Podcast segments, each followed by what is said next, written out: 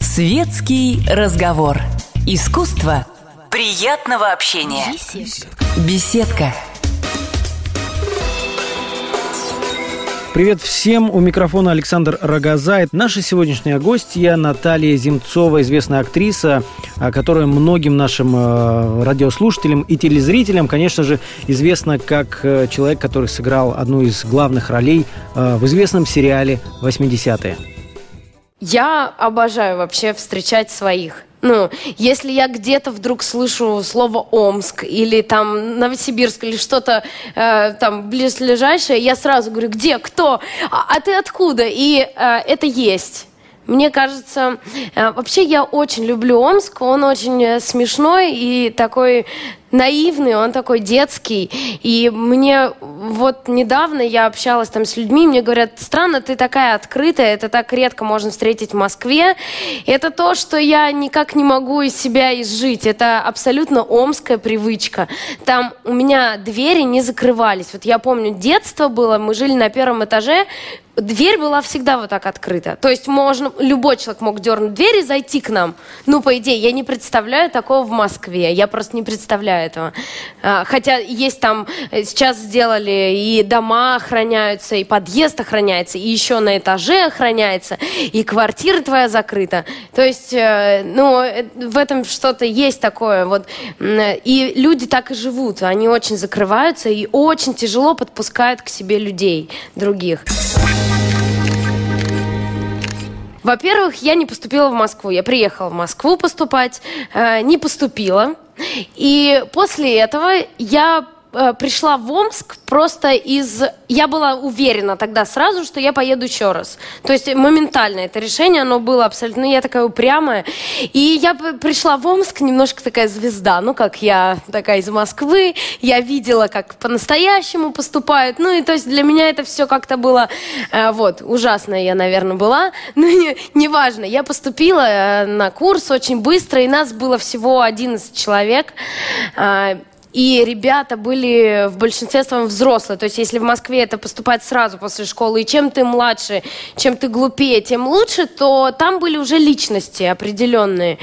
И Естественно, у нас было меньше, у нас не было никакого пафоса. То есть вообще учиться в Омске в ТЮЗе это было позорно, честно говоря, немного. Потому что я училась в хорошей гимназии языковой, я там знала два языка, и все мои одноклассники там поступили, э, естественно, либо там что-то связанное с языками, либо э, все юристы, банкиры и так далее.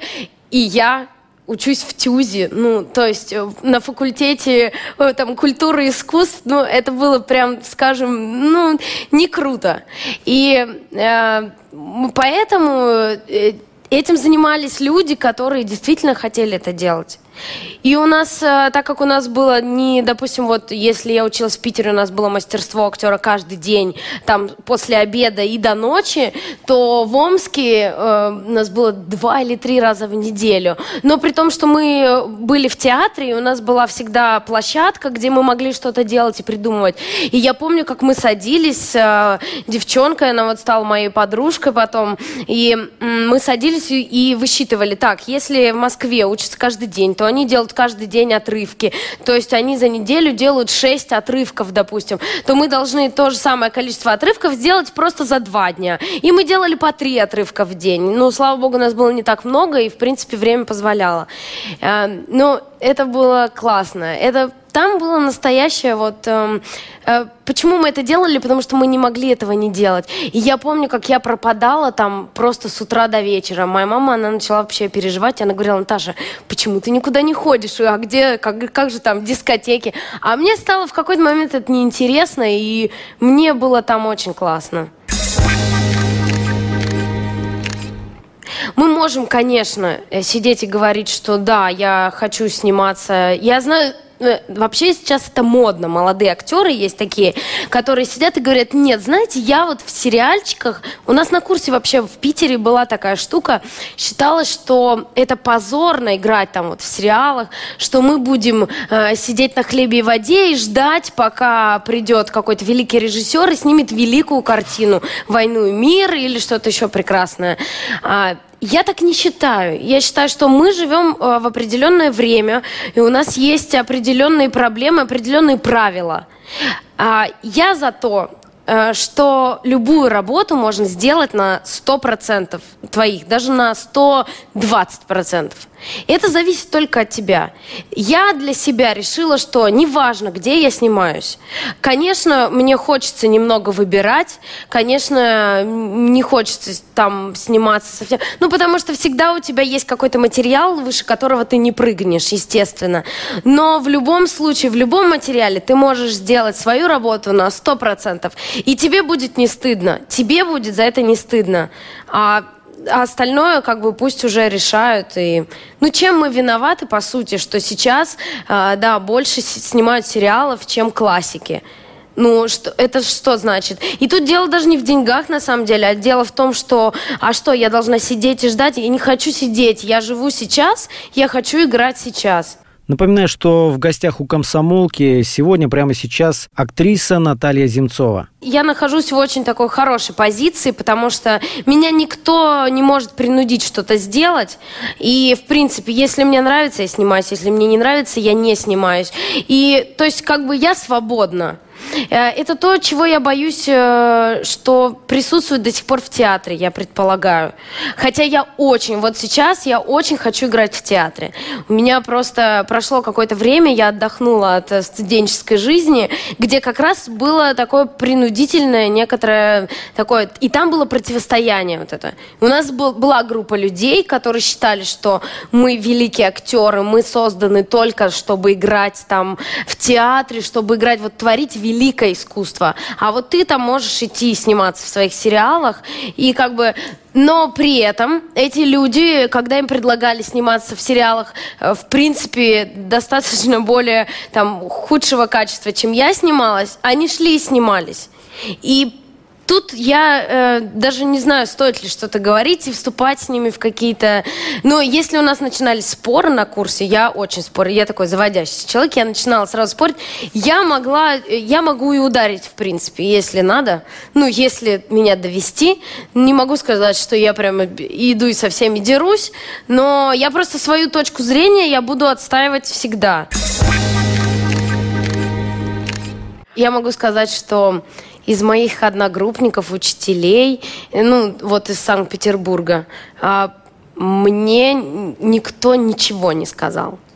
А из, из Омска, нет, ну какой-то там мой хороший друг, с которым я общаюсь, но он знал, что я иду сниматься, и он видел фотографии мои там с телефона, и он как бы э, меня поддержал. А, то есть остальные, кто не знал, я не рассказывала там всем, что вот, смотрите, я буду. И из Омска мой одногруппник, как раз из Тюза, он сказал, что он, он называет меня Зема, и он говорит, Зема, ну ты предупреждай, я чуть не поперхнулся сигаретой, когда проходил мимо лотка там с журналами и увидел тебя. Ну, то есть, э, как бы очень позитивно. Это у тебя приобретается степень твоей медийности. То есть, если ты попадаешь на обложку, значит, что ты востребована, и значит, что тебя должны снимать в принципе. Как бы это ни было там парадоксально или как-то, но это так есть. Ну, если даже мы посмотрим, заглянем в историю, ведь э, ну, та же там Мерлин Монро, она бы никогда не стала известной, если бы не ее скандал с обнаженной фотосессией. Ее бы вообще никто не знал. Ну, вообще никто не знал. Вообще мне нравится поддевать общество. Ну, мне нравится его эм, как-то закидывать какие-то удочки и смотреть, что будет. Мне очень это нравится. Но я никогда... Э, то есть это вообще было мое желание. Меня никто не принуждал, никто не говорил, вот тебе надо, потому что это тебе что-то даст. Абсолютно нет. Естественно, я сделала от меня тоже максимум, э, чтобы это получилось хорошо. То есть я там э, как-то усилила свои тренировки и, допустим, там загорела, ну, какие-то такие вещи. То есть э, подготовила себя там как-то физически. Но в любом случае все люди живые. У всех... И там были очень сложные какие-то ракурсы. И ну, это вообще труд, это определенный труд. У меня на следующий день болело все тело, как будто бы я была там на тренировке, как будто бы я каталась на коньках или что-то. Потому что позы очень сложные, и это тоже умение э, подавать себя. Вообще приходит очень много писем, пришлось создать отдельную, отдельный ящик для именно писем. Э, люди странные есть, действительно странные. Э, я могу сказать, что я не знаю, связано это с Максимом или это не связано, э, но каким-то образом, э, ну, мою машину, наверное, было не так сложно вычислить, но каким-то образом человек узнал, где эта машина находится, стоит, и я вот буквально недавно выхожу утром на съемку, и у меня лежит огромный пакет на машине. Я подхожу ближе и вижу, что это букет роз. Я, мне было, э, у меня было двойственное ощущение, мне было немного не по себе. Я поняла, что, значит, э, этот человек каким-то образом выслеживал мою машину, либо узнавал, где я живу, а, чтобы приехать ночью, оставить, либо утром, оставить этот букет. И, возможно, а возможно, он вообще смотрит сейчас на меня. Я, как в фильме, огляделась вокруг. А, ну, и как бы замяла эту тему, но это повторяется опять. И э, некоторые э, какие-то люди начинают узнавать мой номер телефона, и какой-то Стас из Сочи, передадим ему привет. Ну, и то есть, и, и начинаются какие-то звонки. Я не могу пока сказать, что есть что-то криминальное, но не всегда это очень, ну, это не очень приятно. Потому что мы не понимаем, что э, еще есть э, какая-то, я не знаю, у всех так или не у всех, но мне пишут какое-то огромное количество стихов. Причем есть очень хорошие. Просто огромное количество. Вот. И какие-то там песни, стихи. Э, в принципе, это радостно, но их просто такое количество. Я уже даже не знаю, как... Я встаю утром, а, а там просто новый роман уже написан. И я, ну, не знаю, то есть это все наводит на какие-то мысли. Вот. Я вообще, я очень искренний человек. И но мне хочется, мне, я очень долго понимала, кто я, вот, ну, я же, допустим, нахожусь в каком-то обществе, и я, ну, в какой-то мере публичный человек. И мне очень сложно было найти свою какую-то нишу. И я поняла, что я не смогу м, играть во что-то. И я хочу быть откровенной. Я веселый человек, но за этой веселостью чаще всего вообще с веселыми людьми скрываются очень тяжелые мысли. И я могу сказать, что э, у меня постоянно просто разрывается голова от того, что я вообще все время думаю над э, какими-то вещами э, глобальными. И у меня просто обостренное чувство одиночества – оно все время, практически все время со мной. И еще у меня есть э, безумный страх, единственный, наверное, мой страх, э, не успеть что-то сделать. Это была беседка с актрисой Натальей Земцовой. Это радио «Комсомольская правда». Не переключайтесь.